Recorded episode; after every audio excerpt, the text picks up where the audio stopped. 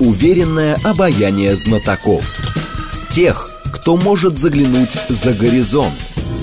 Они знают точные цифры и могут просчитать завтрашний день. Умные парни.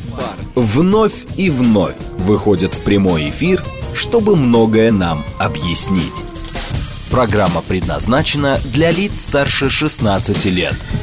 15.06, столица, радиостанция «Говорит Москва». У микрофона Евгения Волгина. Мы с вами продолжаем. Наш умный парень сегодня Дмитрий Рогозин, сенатор, член комитета Совфеда по обороне. Здравствуйте, Дмитрий Олегович. Да, здравствуйте. Наши координаты 7373948, телефон, смски плюс 7925-8888-948. Телеграмм для ваших сообщений «Говорит МСК-бот». Смотреть можно в YouTube-канале «Говорит Москва». Стрим там продолжается, поэтому, пожалуйста, подключайтесь. Давайте, наверное, с ситуации на фронте начнем. А, у вас статус новый, но при этом вы сенатор от Запорожья, от Запорожской области, и вы периодически там довольно регулярно бываете. И важно понимать, ситуация на фронте сейчас, с вашей точки зрения, она ломается, она, как это называется, в тупике находится или что-то еще? Позиционный тупик, вот выражение есть. Расшифруйте. Позиционный что тупик, ну, то есть не туда и не сюда, получается. Вот пока, пока все встали. Есть проблемы стратегического характера, есть проблемы оперативно-тактического и тактического характера. Я очень кратко скажу о том, что необходимо сделать для того, чтобы она, ситуация переломилась. Угу. На сегодняшний момент, как, наверное, догадываются все граждане Российской Федерации, мы имеем дело с, со страной большой, враждебно настроенной, да, которая находится под контролем очень умелых, высокопрофессиональных пропагандистов, а, поэтому достаточно высокий мобилизационный ресурс, ну и, собственно говоря, неплохо у них это организовано, значит, всех под сукно и на, и на фронт отправляют. Поэтому говорить о том, что быстро переведутся э, военнослужащие ВСУ или мобилизованные ВСУ, я бы здесь не говорил так. Да? Mm. Это раз. Во-вторых, э, эта армия, с которой мы имеем дело, хорошо вооружена. И, собственно говоря, если здесь э, пользоваться каким-то таким сравнением, то мы как добрый молодец, который значит, мечом отсекает регулярно головы дракона. Но эти головы постоянно вырастают. Что я имею в виду? Я имею в виду постоянные поставки вооружений, военной, специальной техники, которые получают вооруженные силы Украины. И главная проблема, э, которая приведет к тому, чтобы война или там, ну, ну, военные действия, да, значит, они остановились или, скажем, они пошли вспять под натиском уже нашей армии, это пресечение поставок вооружений военной специальной техники в адрес вооруженных сил Украины. Но тоннели целые, мосты целые? Да. То есть транспортная инфраструктура, она цела, политическая ситуация на Западе не изменилась, они продолжают эти поставки. И думаю, что даже события на Ближнем Востоке, хотя мне известна позиция некоторых наших там ура политологов, я в это не верю. Я думаю, что и Соединенным Штатам Америки, как э, крупнейшей индустриальной и высокотехнологичной державе, военной державе, и странам НАТО в совокупности, это огромное количество государств, э, им хватит ресурса для того, чтобы продолжать э, выращивать эти головы у этого дракона. То есть сколько бы мы не уничтожили танков, БМП, там, БТРов, и, там, артиллерийских орудий, э, систем э, залпового огня и так далее. А это на самом деле наши воины это делают регулярно. Мы уничтожаем эту боевую технику ВСУ. Э, она появляется заново, заново, снова и снова. И поэтому перелом произойдет тогда, когда э, не что-то изменится в оперативно-тактическом или тактическом звене, а когда изменится в стратегическом звене. Когда нами будут нанесены существенные э, разрушительные удары по инфраструктуре поставки вооружений, военной специальной техники украинцам. Вот это самое главное надо понять, потому что все остальное это тактические успехи, Шаки. которые даются большой кровью. Теперь, если говорить про оперативный, э, скажем, и оперативно-тактический уровень, то здесь надо сказать следующее. Главной проблемой вот этого вооруженного противостояния является необходимость резко нарастить средства так называемой контрбатарейной борьбы. То есть эта война, это война артиллерии. И у этой артиллерии есть глаза и уши. Глаза и уши – это беспилотные летательные аппараты, которых опять же, у противника огромное количество, поскольку также эти аппараты поставляются в огромном количестве. Поэтому э, украинские вооруженные силы, наш противник, наш неприятель, наблюдает за нами, используя все технологические наработки технологического Запада. И они корректируют огонь, который наносится повсеместно по нашей линии фронта. Соответственно, нам необходимо создать системы контрбатарейной борьбы, аппарата-программные комплексы, прежде всего не те, которые раньше у нас стояли на вооружении, радиотехнические средства, они слишком видны. Вы меня сейчас поймете, я постараюсь простым языком объяснить. Если это радиотехнические средства, они фонят. Угу. То есть они имеют большое излучение, которое видно э, техническими средствами противника. Поэтому по этим нашим комплексам наносятся э, немедленно удары. Их надо защищать целыми такими локальными объектовыми средствами противовоздушной обороны. Либо надо использовать иные средства, аппаратно-программные средства контрбатарейной борьбы. То есть засекать выходы у противника э, реактивных снарядов. Их видно. Вот я, когда нахожусь на пункте управления, э, ну, нескольких полков я там, значит, постоянно значит, э, посещаю для того, чтобы изучить эту техническую сторону дела. Я, и ночью вы прям видите, как с периодичностью в минуту а, выходит один реактивный снаряд, другой, будь то Хаймерс там, или что-то еще угу. и так далее, там, Экскалибр и прочее. Их видно очень хорошо. Но расстояние большое, и точно понять, куда нам бить, в какую сторону, с точностью до метра, очень сложно. Для этого надо рассчитать это и увидеть это. Так вот, сейчас мой военно-технический центр как раз и занимается, в числе, наверное, других наших партнеров, созданием такого крайне важного средства, которое пассивном режиме, то есть в оптико-электронном режиме, будет засекать выходы у вражеской артиллерии. Это второй ключ решения проблемы. Mm-hmm. Третий ключ решения проблемы – это, конечно, наличие собственного отечественного, а, тоже высокотехнологичного производства летательных аппаратов, да, которые будут а, помехозащищенные, которые могут работать в условиях достаточно активного задействования противником средств радиоэлектронного подавления, то есть они просто ну, глушат, гасят сигналы, мы теряем э, беспилотники. Те, которые были раньше, они уже давно не летают. То есть надо создавать э, радиолинии э, управления своими, своими беспилотниками, которые позволяют получать картинку онлайн, то, что видит беспилотник, и одновременно управлять им, несмотря на то, что на этот беспилотник оказывается мощное радиолокационное, э, радиоэлектронное воздействие.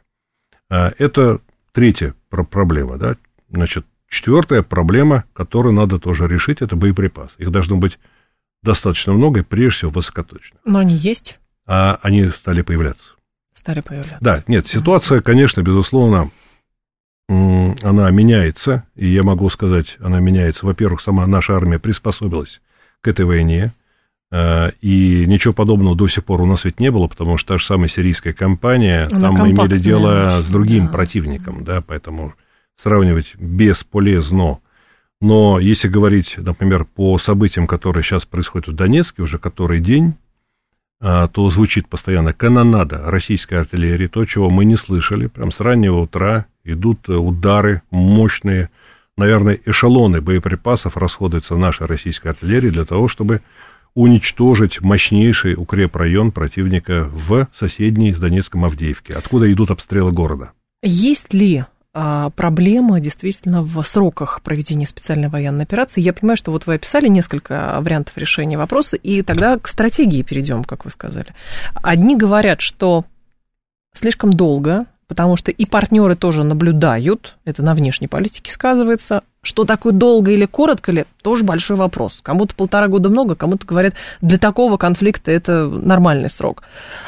И есть ли у вас ответ на вопрос, почему стратегически, вот то, что вы написали, стратегия какая она должна быть, этого не происходит, там удары по инфраструктуре. Ну, вроде начали в прошлом году, но это, опять же, не про инфраструктуру, которая позволяет подвозить боеприпасы на фронт. Я, конечно, не вправе вам рассказать все, тем более мы с вами не вдвоем, а, значит, нас слушает большое количество радиослушателей, но я могу сказать одно, что я точно знаю, что происходят очень важные изменения сейчас в нашем оборонно-промышленном комплексе. Угу. Я нахожусь на постоянной связи с моими коллегами. Я раньше работал в этих кабинетах. Знаю этих коллег, мы поддерживаем эти отношения. По сути дела, наш военно-технический центр «Царской Волки», который как раз я имею честь возглавлять, является неким средством боевой апробации этих новинок на фронте непосредственно, то есть минуя полигоны. Ну и, конечно, я знаю о тех решениях, которые приняты и которые сейчас реализуются в части как раз решения первой проблемы, о которой я сказал. Угу. Да, это будет сделано. Я надеюсь, чем быстрее, тем лучше.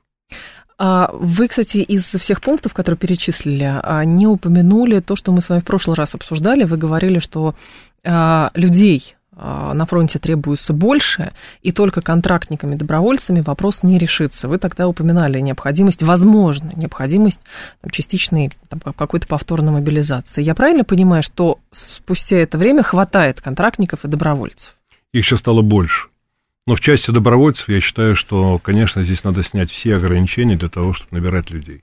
Я смотрю, как воюют добровольцы, и ни угу. разу люди знают, что я представляю их, я и сам я доброволец, но могу сказать, ни разу не слышал ни одного упрека в адрес добровольческих отрядов.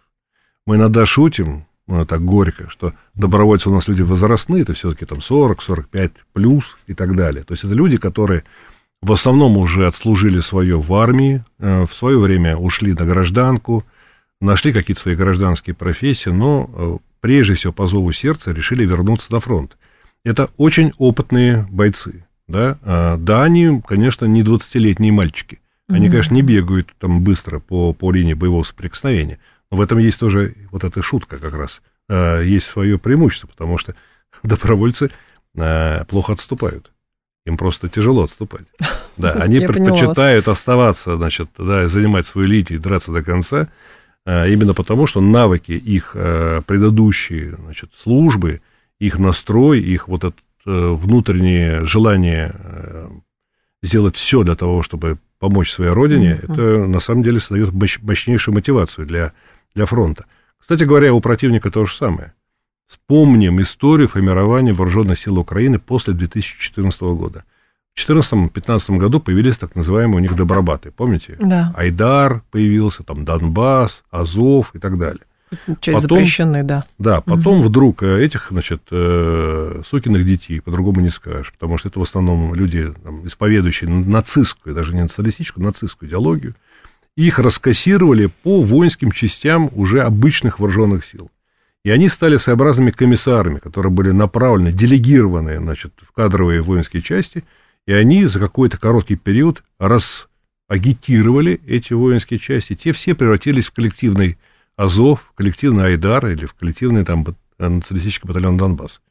Вот что должно было произойти с нашей стороны. Поэтому люди, мотивированные на фронте, очень важны. Люди, которые могут общаться с другими людьми, настраивать их на предстоящий бой, а, объяснять им ценности, а, те, за которые, ну, в общем-то, и можно жизнь свою, и живот свой положить, как говорится, да, поэтому, мне кажется, это очень важно. Поэтому добровольческие батальоны – у нас на фронте, они ведут себя очень достойно. И их угу. надо э, тиражировать.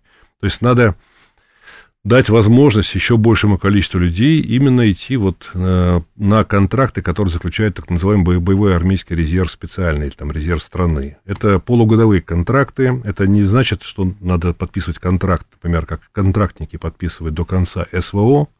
Э, у людей вот я еще раз говорю, там 40, там 50 лет у мужчин, у них там есть уже какие-то свои обязательства, которые несравнимы с обязательствами молодых людей. И для них полугодовой контракт – это выход из ситуации.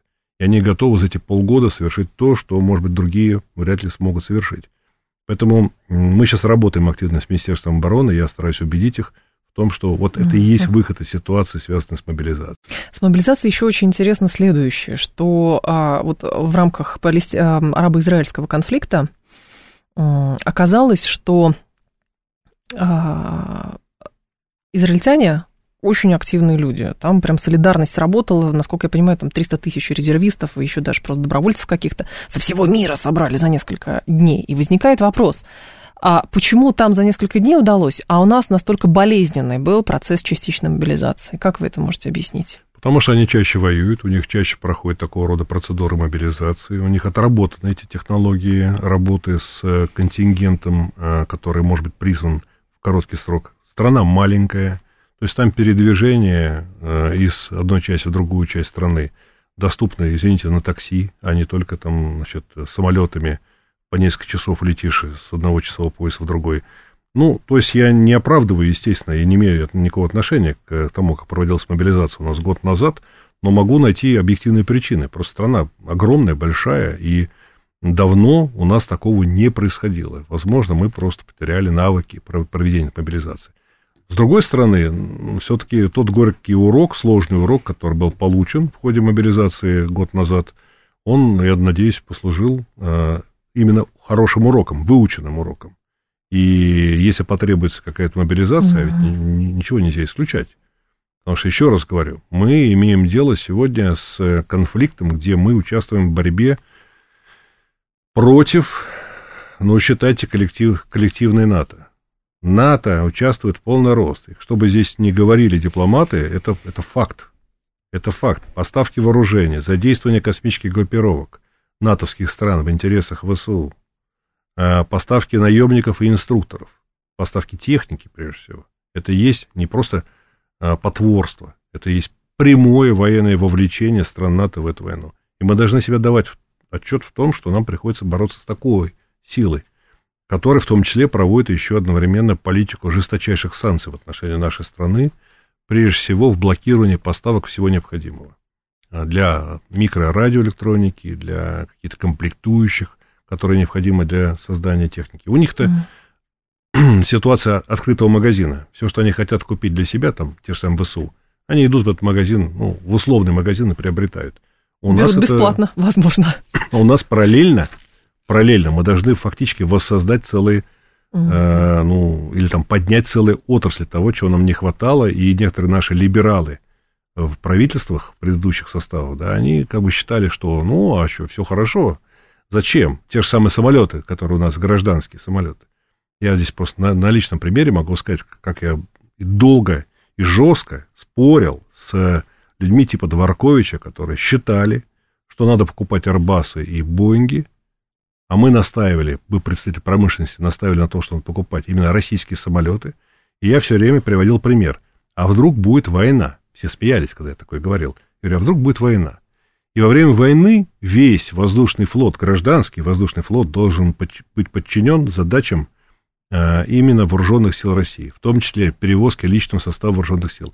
А если эти самолеты будут заблокированы, ну просто отключены, э, кто за это будет нести ответственность? или будут перекрыты поставки комплектующих, когда даже современные российские самолеты, такие как Суперджет, на 80% состоит из иностранных деталей. Сейчас обещают какой-то сделать полностью практически импортозамещенный. Безусловно, но этим же надо было раньше заниматься, понимаете? И люди, которые отвечали у нас за транспорт, за транспортное вот оснащение страны, они сказали, да нет, нет, мы лучше купим иностранные. Это красивые, значит, внешние и симпатичные, и там и кресла поудобнее. Вот получили то, что получили. А нет у вас тогда ощущения, что до сих пор в структурах российских властей, до сих пор э, среди людей, ответственных за там что-то, за экономику или за там внешнюю политику и так далее, есть все равно ощущение, что давайте сейчас подождем, что-то изменится, а, и мы снова подружимся, и нам не придется поднимать все это как целину. Ну, сказать о том, что у нас все, э, значит, как им правильно назвать-то, даже не знаю, поприличнее. Значит, вот э, люди, которые недальновидные, скажем так, либо те, которые злонамеренно себя ведут в неких структурах, э, мешая суверенному развитию страны, ее экономики и промышленности, э, исповедуя такого рода идеологии, их надо выявлять просто и за шкерман, как говорится, вынимать из этих кабинетов. Что, в принципе, происходит. Но смотрите, сейчас все-таки отстроена система контроля в правительстве за работой тех министерств, которые отвечают за развитие угу. оборонно-промышленного комплекса. Министерство обороны стало очень внимательно следить за предприятиями, которые изготавливают все необходимое а, для армии и флота. Поэтому эта ситуация, она в динамике, она развивается. Я думаю, что в итоге специальной военной операции мы избавимся от критической массы внутренних предателей, которые действительно находились во многих властных кабинетах и которые но пассивно или активно способствовали врагу. После таких фраз обычно следует, а вот Сталин хорошие репрессии устраивал. Понимаете, вопросы э, репрессий, они же, э, как вам сказать, дело-то не в репрессиях, все написано в законах. Законы у нас достаточно строгие. Проблема российских законов состоит не в их строгости, а в отсутствии дисциплины их строгого исполнения и применения конкретно к фактам, которые являются вопиющими. Но вы знаете, например, о том, что вот первое мое пленарное заседание, на котором я вот появился, угу. вот недавно прошло, я как раз инициировал проверку в адрес товарища Фридмана, да? Да, читали да, Да, значит, совладельца Альфа-банка. Ну, я настаиваю на том, чтобы органы, которые имеют возможность проверить это, Федеральная служба безопасности, Следственный комитет и Генеральная прокуратура как надзорный орган, могут э, нам точно сказать, финансировал ли этот человек вооруженные силы Украины для того, чтобы обеспечить для себя комфортную жизнь в Лондоне. Если это так, он должен быть арестован, предан суду и осужден за государственную измену. Но у вас нет э, предположения, что люди, когда такого уровня соответственно, принимают решение там, вернуться в Россию, возможно, есть какие-то просто, они возвращаются под гарантией, что ничего не будет. Там, ну, не знаю, покаялся, извинился, там все что угодно. Ну, то есть генпрокуратура обращает внимание, когда это выгодно. Вот о чем речь. Знаете, я еще раз говорю, я законник. Я, я исхожу из того, что есть закон, и угу. он должен действовать. Если кто-то медлит с применением конкретного закона, для этого есть сенаторы, для этого есть депутаты Государственной Думы. Мы имеем полную полное право и возможности возбуждать такого рода а, интерес да, общественности, наших избирателей, общества в целом, народа России, такого рода фактам, если сама, сам маховик, сам этот механизм правовой системы где-то работает с каким-то скрежетом. Я читала, кстати, чью-то реакцию на как раз ваше предложение по поводу Фридмана там, и других людей, которые, на, которых надо проверить. А, была реакция следующая. Вот таким образом и у тех релакантов, которые собираются вернуться в Россию, отбивается желание, потому что они будут бояться, что их тут будут преследовать. Нет, если это... Слушай, во-первых, слово релакант давайте мы по-другому будем называть. Да? Мы с вами же люди патриотических взглядов, давайте будем... Это они для себя как? придумали слово красивое, релакант, да, да релакант. А, а я их называю крысами, значит, и перебежчиками. Поэтому, ну, ну, так оно и есть. Релакант так и переводится, по сути. Ну, может, испугался человек, ну, мало ли какие причины Ну, если он испугался, есть. значит, ну, если он ничего плохого не сделал против России, он да. может вернуться. Ну, хорошо, ну, трус, но это еще это не преступление, трусость. Он же не на фронте струсил, а в тылу. Ну, ничего, mm. ладно, пусть возвращается. Просто он должен иметь ответы на вопросы своим детям и внукам, что он делал в это сложное для страны время, и где он как крыска бегал там. А вот если этот человек, релокант, да, как вы выражаетесь, вдруг, а, находясь за границей, хотел очень понравиться нашему врагу и начал свои денежки, значит, или в денежки своей организации перечислять помощь вооруженным силам угу. Украины, да, тем, кто убивает наших людей, наших э, солдат, то тогда эти люди, они не могут вернуться. Если они вернулись, они должны быть арестованы. А если они не вернулись, они должны понять, что мы их э, найдем и их ноготком выскребем там, где они будут сидеть в своей норке. А как объяснить, кстати, еще, что позицию некоторых людей, уехавших из России, потому что они не могут жить в стране, которая воюет с соседом, а уехали в другую страну, которая сейчас воюет с соседом, и помогают армии, соответственно, там, пожертвованиями, еще что-то. Я не говорю те, кто снабжает ВСУ, а я говорю про пример, например, э, арабо-израильского конфликта. Гуманитарную помощь какую-то, там, не знаю, армии, готовы отправиться под ружье, если есть возможность, по возрасту проходит. Патриоты, получаются, ну, слушайте, другой страны. Значит, если им не нравится, когда одна страна воюет с соседом, а, и они забыли о том, что сосед когда-то воевал с нами, да, и убивал наших людей, как в случае с Донбассом, например, да, с 2014 года, шло физическое уничтожение и русских mm-hmm. активистов, и расстрел города Донецка и других донецких, луганских городов и поселков. Они это запамятовали, но мы им напомним об этом. Они, тогда, если этот принцип они применяют по отношению к соседям, хорошо, Израиль сейчас уничтожает соседа. Так да, я как раз про это и говорю. То есть им это нормально. Они помогают, а, готовы. Ну, ну, послушайте, ну, значит, тогда их вся демагогия, это демагогия, и не более того. Это болтовня и самооправдание. На самом деле они давно встали на путь предательства. Если мы имеем в виду каких-то наших этих артистов, они мне не очень интересны, но я, там, мне периодически, значит, в семье показывают какие-то новости, кто там чего говорит да. из них. Еще раз говорю, для меня это все предатели. А, Дмитрий Рогозин с нами, сенатор, член комитета Софеда по обороне. Новости мы продолжим. Уверенное обаяние знатоков. Тех, кто может заглянуть за горизонт они знают точные цифры и могут просчитать завтрашний день. Умные парни. 15.37 в столице. Радиостанция «Говорит Москва». У микрофона Евгения Волгина. Продолжаем. А, Дмитрий Рогозин с нами, сенатор, член комитета Совфеда по обороне. Дмитрий Олегович, давайте теперь по поводу договора о всеобъемлющем запрещении ядерных испытаний. Законопроект об отзыве ратификации договора а, был внесен в Нижнюю палату на прошлой неделе. Но, соответственно, как-то вот у нас говорят, что мы вроде бы и не выходим, просто приостанавливаем. Но для чего мы это делаем? И самое главное, что нам это даст? Я имел непосредственно отношение к ратификации данного договора, угу. скажу так, да, потому что с 2000 года, как раз в течение четырех лет, будучи депутатом Государственной Думы э, того созыва, возглавлял комитет по международным делам, и он как раз и занимался ратификацией такого рода соглашений. Через нас тогда прошло и э, прошли договоры об открытом небе и угу. СНВ-2, э, которые мы, в общем-то, сказать, сделали так, чтобы его не ратифицировать. То есть ратифицировать, ну, чтобы он перестал действовать, и американцы вышли из него, потому что он был очень опасен для нас. Ну и в том числе это, собственно говоря, был э, и Дзя, Дзяй, mm. да. А, я хочу сказать, что с точки зрения ну, и моей, и технических специалистов, которые занимаются ядерной а, энергетикой, боевым значит, э, комплексом, ядерным комплексом, они считают, что прошло достаточно много времени для того, чтобы э, все-таки иметь возможность возобновить ядерные подземные испытания. Почему это необходимо? Потому что оружие совершенствуется, да, у нас появляются новые носители. Сейчас мы на вооружение скоро примем уже и э, тяжелую межконтинентальную баллистическую ракету «Сармат», которая приходит на смену воеводе. Американцы ее называют «Сатана». Угу. А, значит, соответственно, появляются твердотопливные комплексы и так далее. У нас существует а, гигантский арсенал ядерных боеприпасов, боезарядов. Они необходимы для обеспечения стратегической безопасности страны.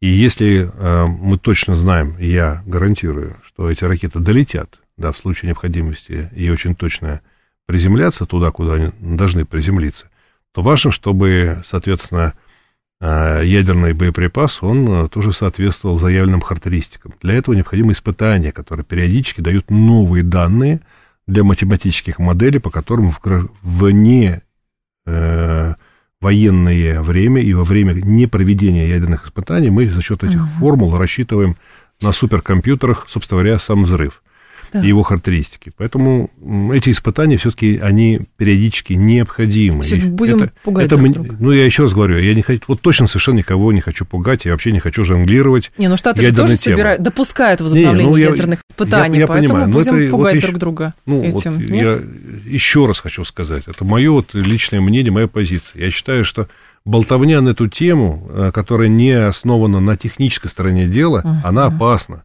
Потому что, когда мы говорим халва, халва, халва, иногда становится сладко во рту, вопреки данной поговорке. Да. Так и здесь. Нельзя все время говорить о том, что надо ударить там. Если хотите ударить, ударьте, но не говорите никогда об этом. Это слишком Говорят-то те, кто не был, у которых нет полномочий, понимаете, ну, кнопки да. нажимать. Ну вот поэтому я еще раз говорю, с технической точки зрения для специалистов, которые должны обеспечить э, высок, высокую эффективность боеприпасов, которые хранятся mm. в стратегических запасах страны, периодически э, проводимые испытания необходимы для пополнения э, математических формул, да, математических алгоритмов для расчета на суперкомпьютерах, собственно говоря, значит, именно эффективности такого рода ядерных подрывов. А, ну, это техническая сторона дела. И политическая сторона политическая, дела да. стоит в том, что, ну, в общем-то, у нашей страны в непростое время должны быть руки ну, не то что развязаны, но, по крайней мере, не связаны точно совершенно. И в случае необходимости мы должны э, в любой момент, если противник э, будет вот дальше бороться с ядерным оружием, тоже показать, что у нас есть и полигон в, в, хорошем состоянии да, на Новой Земле, что у нас есть возможности для проведения этих испытаний, что у нас наши а, ракеты точно долетят и точно произведут необходимый эффект на агрессора или на группу агрессоров в случае, если они будут покушаться на суверенитет страны. Поэтому это необходимые вещи. Просто. Здесь нет вот, я вам точно хочу сказать, здесь нет вот этой вот э, некого жеманства такого дипломатического, нет какой-то какой-то игры. Это просто нужно для национальной безопасности. Но Поэтому для... данный договор надо приостановить. Да, но когда-то же он а, создавался, этот договор, то есть стороны приходили а, к пониманию, что все друг друга могут уничтожить, поэтому давайте договоримся, что мы ничего не делаем и никого не нервируем. Но сейчас, получается, а, ситуация в мире настолько раскалена, то, соответственно, а ядерное оружие есть не только у Российской Федерации, Соединенных Штатов, у других стран тоже есть. И возникает вопрос, вот по вашим ощущениям, вы как опытный политик, в ближайшие, например, 10-15 лет можно допустить что в мире кто-то применит ядерное оружие в какой бы то ни было конфликте? Я считаю, что мы всегда должны быть готовы к применению ядерного оружия. В случае, если враг э, в соответствии с тем, что у нас прописано в нашей ядерной доктрине, значит, поставит под сомнение наше право на существование. Вот если это, не дай бог, произойдет, мы точно это сделаем. Это факт совершенно. Здесь даже сомневаться не нужно. Но я надеюсь, что идиотов которые самоубийцы и которые готовы уничтожить свои собственные семьи, все поколения, значит, вместе взятые, ну, таких идиотов, надеюсь, в политических э, классах даже стран-агрессоров нет. Э, конечно, нас сильно смущает э, уровень интеллекта у Байдена и его немощь старческая и другие вещи, но мы знаем, как устроена система принятия решений в США – и знаем, что эта система, она многоэтапна, поэтому представить себе, что сумасшедший старик нажмет какую-то кнопку, ну, это в анекдот такой может быть. Этого mm-hmm. не произойдет. Поэтому мы надеемся, что этого не произойдет. Но порох всегда должен быть сухим, это очевидно. Но при этом комиссия США э, на прошлой неделе выпустила доклад о вероятном открытии двух, э, ну, фактически двух фронтов США против России и Китая одновременно. Но там было что написано? С использованием обычных видов вооружения. То есть, видимо, в США допускают, что если будет открытый конфликт с Российской Федерацией и с Китаем одновременно, то, соответственно, все будут воевать друг с другом, не расчехляя ядерные боеголовки. То есть не будет, как в фильме «На последнем берегу». А, здесь есть определенная хитрость такая, да, со стороны так. США, и поэтому эта формулировка, она требует очень внимательного анализа. Дело в том, что э, у наших противников есть колоссальное преимущество в обычных вооружениях. Колоссальное. Во-первых, этих стран много, во-вторых, их экономики достаточно богатые, их военно-промышленные комплексы достаточно развиты, uh и, конечно, совокупная мощь Запада а, их мобилизационный ресурс и все остальное намного превышает возможности Российской Федерации. Именно поэтому мы рассматриваем ядерное оружие как называем э, великий уравнитель. Уравнитель шансов в условиях неравенства в обычных вооруженных силах. Если эти обычные вооруженные силы будут применены для того, чтобы лишить нас государственности, лишить нас суверенитета, я уверен совершенно, что для этого будут все необходимые условия сложены для того, чтобы мы ответили уже великим уравнителем. Но еще раз говорю, они должны это понимать. Они это прекрасно понимают. То есть они могут бряцать оружием и пугать нас тем, что они могут вести аж на два фронта войну.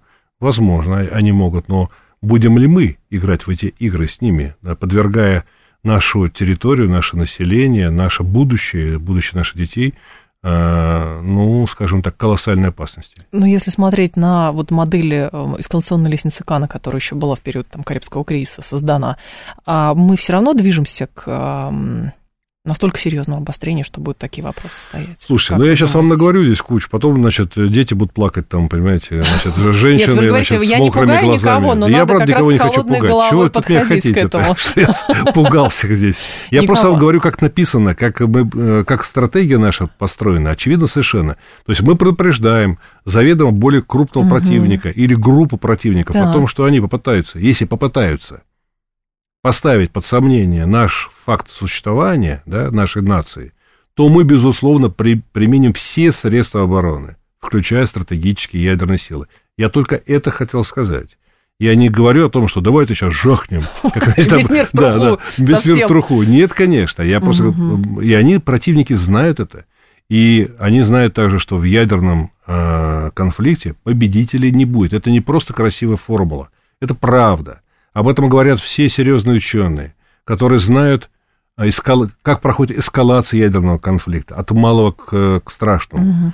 как э, и какие жертвы будут э, среди населения. По сути дела, жертвы будут все.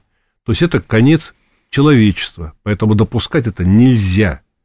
И поэтому вот эти вот заявления этих придурков, извините, не хотел сегодня ругаться в эфире, Но они, правда, придурки. Они нагнетают эти страсти. Они провоцируют конфликты. Они устроили то, что сейчас происходит у нас на Украине.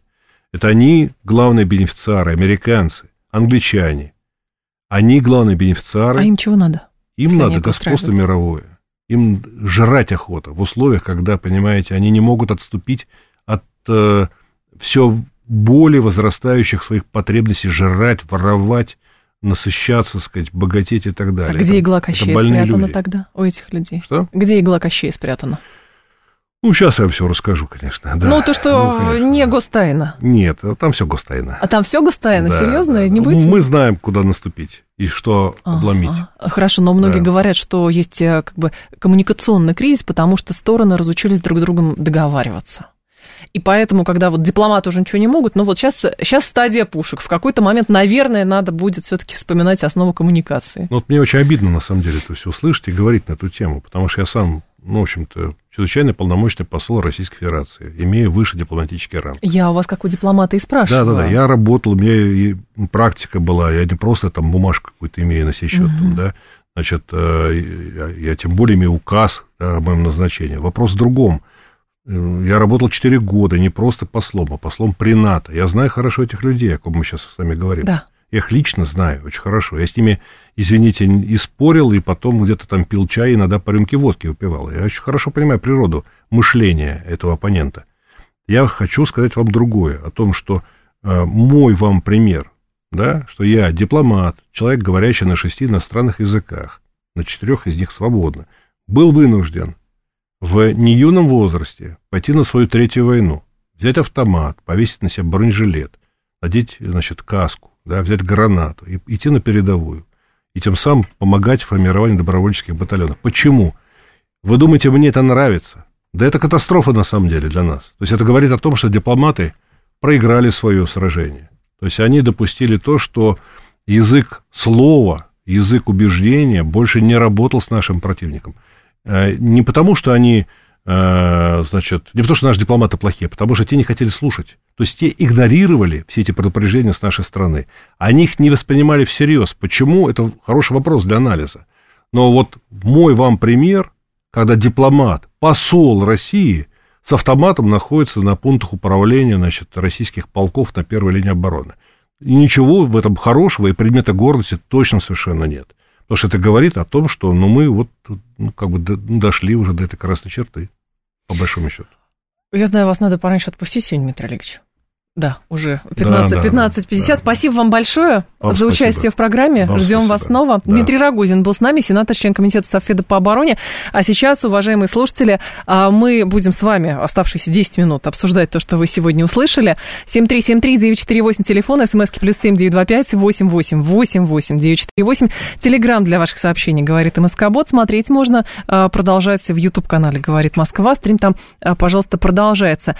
Давайте по поводу а, до всего можно там, вероятность, например, действительно открытого конфликта, или же, например, э, по поводу открытого конфликта США с Российской Федерацией, с Китаем, или же, кстати, по поводу того, что, ну, дипломаты пока не могут. Вопрос, а когда они смогут? Вот как вам кажется? 7373948. По повестке, товарищи, идем, по повестке. Кто мимо тела, сразу увожу из эфира.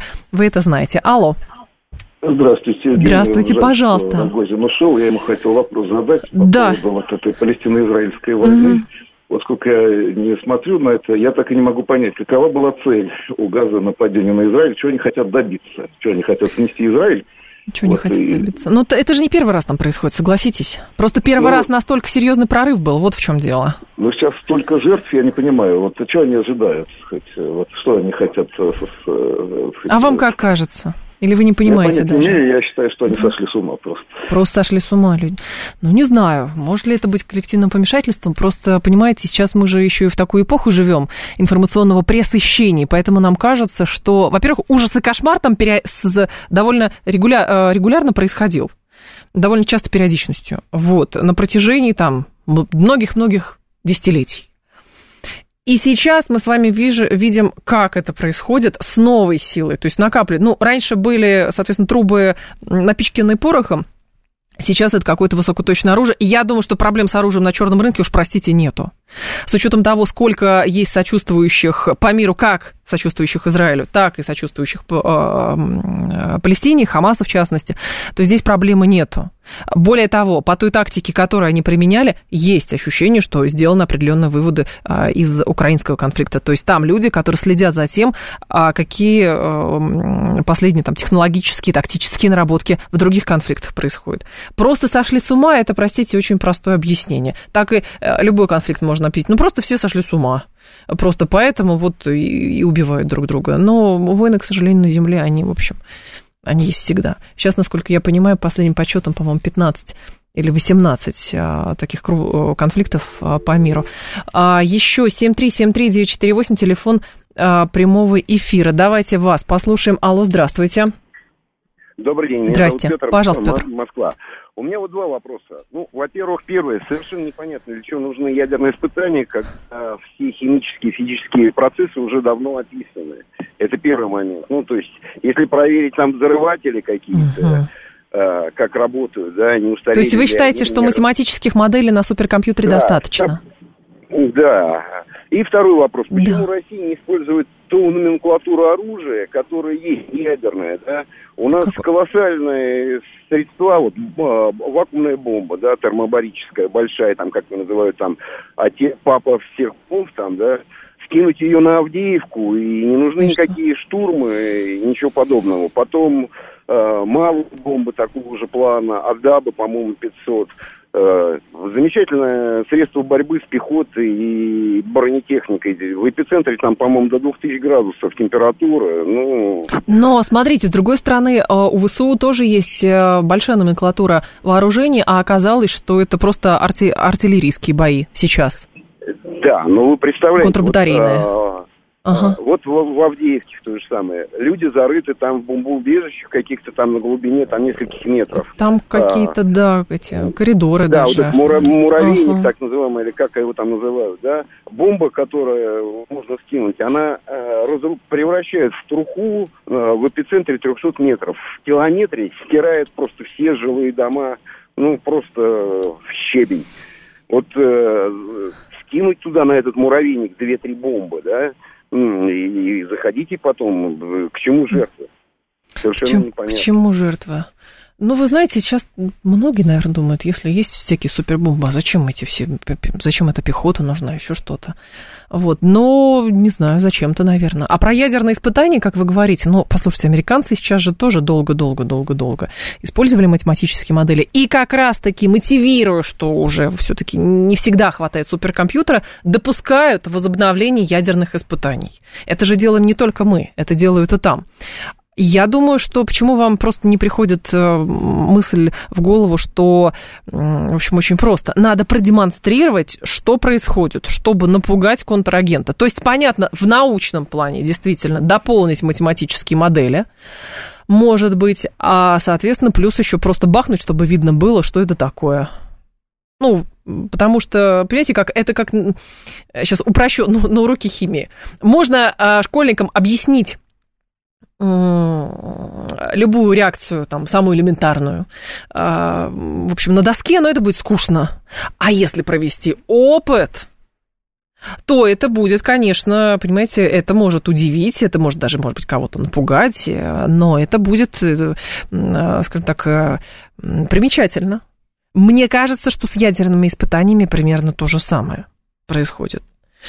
Вот, поэтому просто, просто давно этого не было. Просто давно никто не видел. Просто, возможно, и та, и другая сторона понимает, что мы лучше будем показывать сейчас, что происходит. И, кстати, есть вероятность, что именно через возобновление ядерных испытаний удастся сторонам, если они будут, ну, для того, чтобы проверить математические модели, понятно, для, для науки, все ради науки, но это э, впоследствии заставит стороны все-таки понять, что происходит, и попробовать договориться заново о каких-то еще, э, о каких-то еще договорах, потому что вот эти все договоры, они рождались вследствие проведения испытаний, а не только потому, что хи, э, американцы сбросили бомбу на Хиросиму и Нагасаки. Нет, потому что потом были испытания в Советском Союзе, в Соединенных Штатах Америки, все это было. И это заставило на тот момент, на несколько десятилетий, придумать какие-то договоренности, что вот здесь мы не делаем, вот здесь не делаем. Но мы видим с вами, что мир, видимо, на новый какой-то этап вступил, и, соответственно, нужно возобновлять. Здрасте, алло. Добрый день. Да. Виктор Михайлович. Виктор Михайлович, пожалуйста. Вы знаете, спасибо за Рогозина. Пожалуйста. Он, он патриот, и хорошо, что приглашают. Но мне, как и многим другим, непонятно, что до ядерных испытаний – чтобы показать свое могущество, угу. почему мы не можем справиться с элементарной вещью, отогнать, отогнать басурман от Донецка. Неужели сверхдержава не может этого сделать? В это, в это, а как? Хорошо, это как это сделать? Верит. Как никто это? не верит сейчас уже, что это нельзя сделать. Что? Нельзя, не, не, поговорите с любым военным. Что? Есть какие-то политические моменты. Почему? И нам нужно это объяснить. Иначе это вызывает определенное недоверие к нашим властям, у многих наших, mm-hmm. у многих наших, наших слушателей, и ваших в том числе. Понятно. То есть просто почему не могут? Я не думаю, что не хотят. Я думаю, что именно, ну, просто а, это, понимаете, как и Дмитрий Рогозин здесь напоминал, украинская компания – это не сирийская компания. Это, простите, не Бармалеев по пустыне гонять, хоть и вооруженных. Вот. А, во-первых, Украина большая, это большая страна. Да, а, нескольких регионов, несколько регионов, которые были Украиной, они стали Россией. То есть, соответственно, говорить, что ничего не происходит, нельзя. Почему так долго? Да, но, простите, Украина, насколько я понимаю, окапывалась даже в там, ВСУ в той же самой Авдеевке. Это катакомбы, это какой-то укрепрайон самый настоящий. Вот. Это вопросы, а, понимаете, их будут задавать. Но как вы предлагаете отогнать сразу? Бахнуть? Всеми сразу вакуумными бомбами, не за огненный смерч там устроить что-то. А, понимаете, вот огненный смерч и все на свете, вот вы видите, да, как э, с газой. Но Украина это не газа.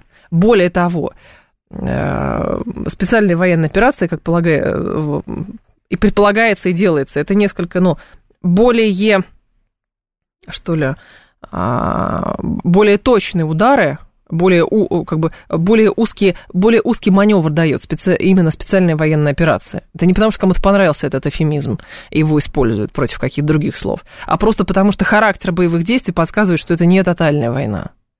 Вот. И, соответственно, ну, хорошо, тактика меняется. Что я не оправдываю никак ни генеральный штаб, ни Министерство обороны, там вроде как умные люди сидят и понимают что и как можно сделать. Если бы могли, наверное, было бы это сразу сделано. Но, к сожалению, сразу и быстро это сделать нельзя. Вот, возникают другие моменты. Хорошо, вот если возьмут эту Авдеевку и дальше пойдут, нет ли там дальше каких-то укрепрайонов, которые а, готовили к тому, что если вот эти будут взяты Российской Федерацией, а что там дальше? А что там дальше за Днепром? Тоже много-много этих вопросов, на которые мы с вами сейчас в рамках одного эфира ответить не можем. Но еще мы эти вопросы, конечно же, будем поднимать. Сейчас информационный выпуск. Я с вами прощаюсь. До завтра. Всем хорошего вечера.